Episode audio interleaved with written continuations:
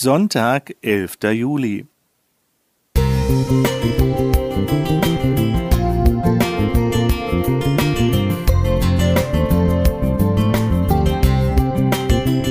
Ein kleiner Lichtblick für den Tag.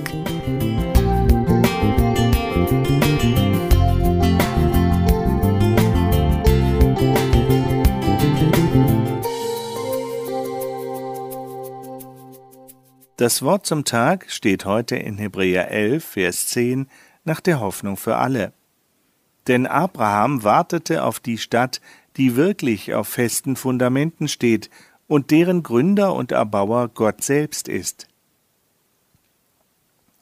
Die biblische Geschichte beginnt in einem Garten und endet in einer Stadt. Auf den ersten Blick könnte man meinen, Gott habe sich eines Besseren besonnen und möchte uns auf der Erde ein hochwertigeres Zuhause anbieten als beim ersten Mal. Nicht aus Blättern und Zweigen, sondern aus reinem Gold, wie es in Offenbarung 21, Vers 18 beschrieben ist. Was für ein Kontrast oder sogar Gegensatz? Doch dieser Eindruck trügt. Weder geht es um die Entwicklung von der Natur zur Kulturlandschaft, noch will uns die Offenbarung über Architektur und Städtebau der Zukunft informieren. Worum es bei der Gottesstadt in Wirklichkeit geht, zeigt die Geschichte Abrahams. Terach hatte mit seiner Familie die Stadt Ur in Chaldea verlassen, um ins Land Kanaan zu ziehen.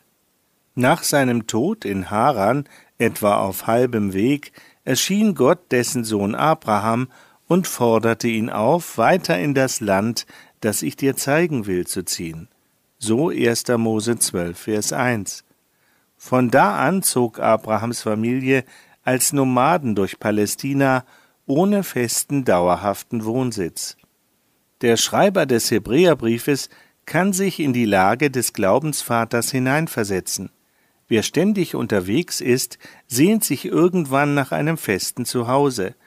Eine Stadt mit Mauern und Toren bot Menschen Sicherheit und Komfort, Geborgenheit und Schutz. Diese Stadt würde Gott bauen, der Abraham aufgefordert hatte, Haus und Hof, Heimat und Verwandte zu verlassen. Als Glaubensvater wurde Abraham nicht nur für das Volk Israel zum Vorbild, das später vierzig Jahre durch die Wüste wanderte, bis es schließlich das gelobte Land erreichte.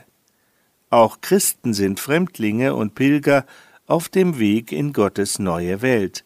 Vergleiche 1. Petrus 2, Vers 11. In diesem Sinne heißt es im Hebräerbrief in Hebräer 13, Vers 14, denn hier auf der Erde gibt es keinen Ort, der wirklich unsere Heimat wäre und wo wir für immer bleiben könnten. Unsere ganze Sehnsucht gilt jener zukünftigen Stadt, zu der wir unterwegs sind. Soweit der Text. Was das neue Jerusalem mit dem Garten Eden verbindet, ist seine Funktion als Tempel. In Offenbarung 21, Vers 3 heißt es, Seht die Wohnung Gottes unter den Menschen, er wird in ihrer Mitte wohnen, wird bei ihnen sein. Dann werden wir wieder dort sein, wo wir eigentlich hingehören, in Gottes Paradies. Vergleiche Lukas 23, Vers 43. Rolf J. Pöhler.